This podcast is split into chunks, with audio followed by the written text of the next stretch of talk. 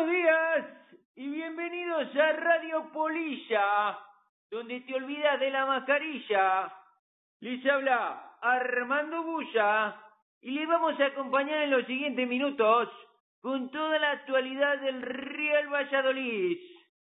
Viajamos mañana a la ciudad del Guadalquivir, la ciudad de la Giralda, la ciudad donde todos los habitantes son del Betis o del Sevilla, aunque les importe un pepino el fútbol.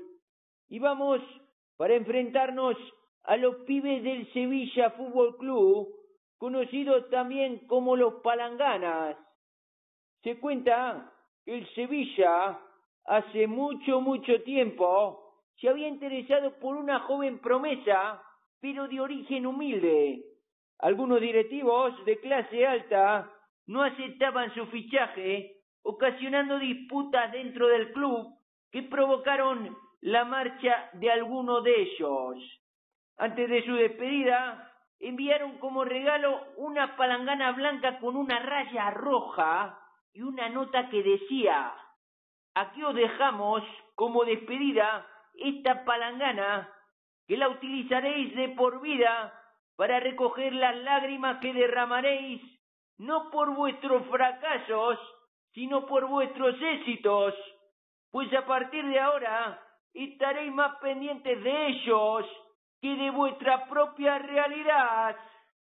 Desde ese momento, a los sevillistas se les conoce también como palanganas. Está bien, creo yo, estas historias de apodos de los cuadros, porque como diría el masajista del Castilleja Club de Fútbol, Mateo Alemán, debe desear todo hombre vivir para saber y saber para vivir bien.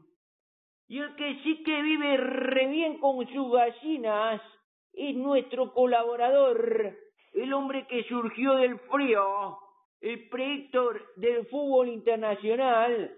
Dale mamá que se viene, ¿eh? El doctor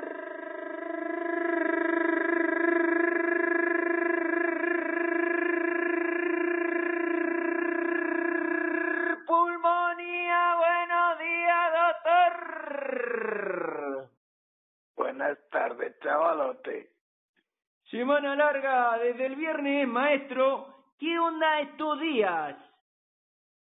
Pues no lo sé, pero mira, había lo del palo al gato al este. Y las gallinas y yo sintonizamos un documental de Base Fit en Pekín con unas señoras en bikini marcando músculos y ahí nos quedamos. Así que de la copa no sé yo si te voy a poder opinar. Bueno, después ya sabes que yo, yo insisto, así que después te preguntaré. Escúchame, flaco, según algunos periódicos como El Mundo, se dice que el Real Valladolid aprobó las cuentas esta semana con superávit de más de 9 millones de euros parece que cuadra con el dinero que guardaron por Salisu.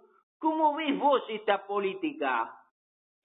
Bueno, chavalote, ya lo hemos anticipado, yo creo que hace un par de meses que me preguntaste por los presupuestos. Mira, estos clubes que son de alguien o corporaciones, o vaya usted a saber, haciendo números son como los Tonetti, y nunca se sabe. De hecho, en Valladolid la deuda con Hacienda se dijo se pagó el primer año. Resulta que el segundo tampoco iba ya usted a ver. Todos son maquillajes de opacos de cuentas que van y vienen y dineros que se mueven y no sabemos ni dónde, ni cuándo, ni cómo. Solo es un escaparate de Navidad. Muy bien, doctor. Eh, pues como bien decías vos, el martes se abrió la copa contra el Cantolagua, 0-5 para el Valladolid, con tres goles del gran mago del balón, con dos, perdón, dos goles del gran mago del balón, nos hubiera gustado el hat-trick, Tony Splendini Villa. ¿Cómo lo viste, doctor? ¿O cambiaste de canal, como nos dijiste anteriormente? Pues te digo, como te he dicho, cambié el canal, porque esta competición, la Copa del Rey, carpeta betónica, esposa totalmente antediluviana tiene que renovarse.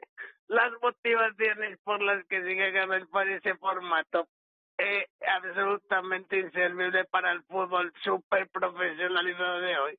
Supongo que obedecen a temas políticos de las territoriales.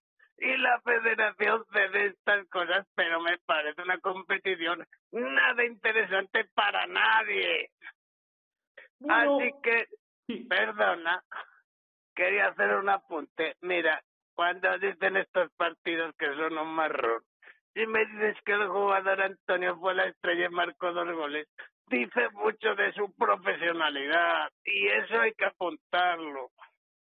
Tony, titular ya. Sergio, escúchanos. Bueno, de, de cualquier manera a mí sí que me interesa la copa y mañana, no, yo, yo creo que es hoy, a última hora de la mañana, a la una, que se celebrará con el, el sorteo estaremos pendientes a ver con quién nos depara el siguiente enfrentamiento que se jugará en torno a la fecha de Reyes.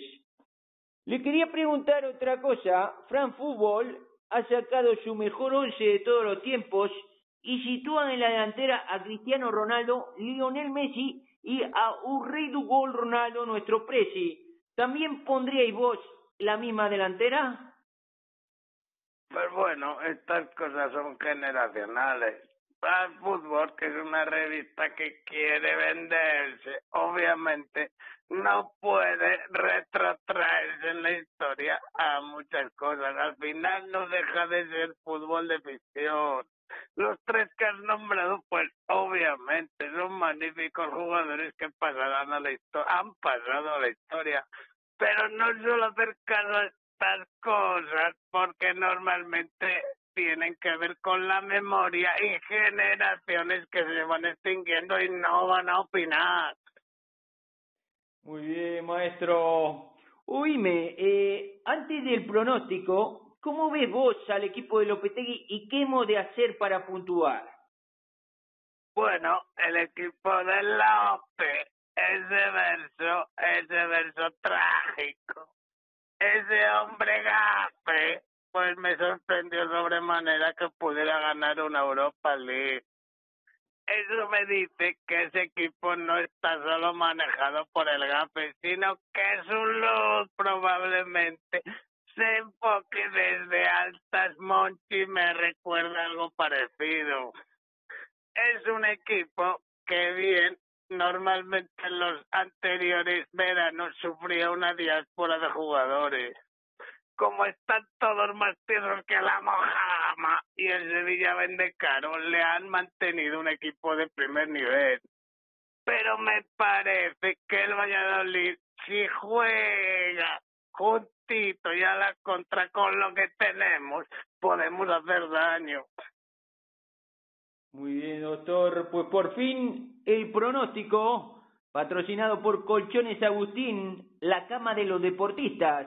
Y es que el descanso es parte del entrenamiento. Colchones Agustín, ya en los centros comerciales de tu ciudad. Y hazte la vida más cómoda. Ilustrame, maestro. ¿Qué marcador tendremos o seguimos con la apuesta de siempre? Marcan los dos equipos. Pues he estado tentado porque nos siguen sin dar chance contra el equipo de la Pelgafe, pero vamos a cambiar un poquito.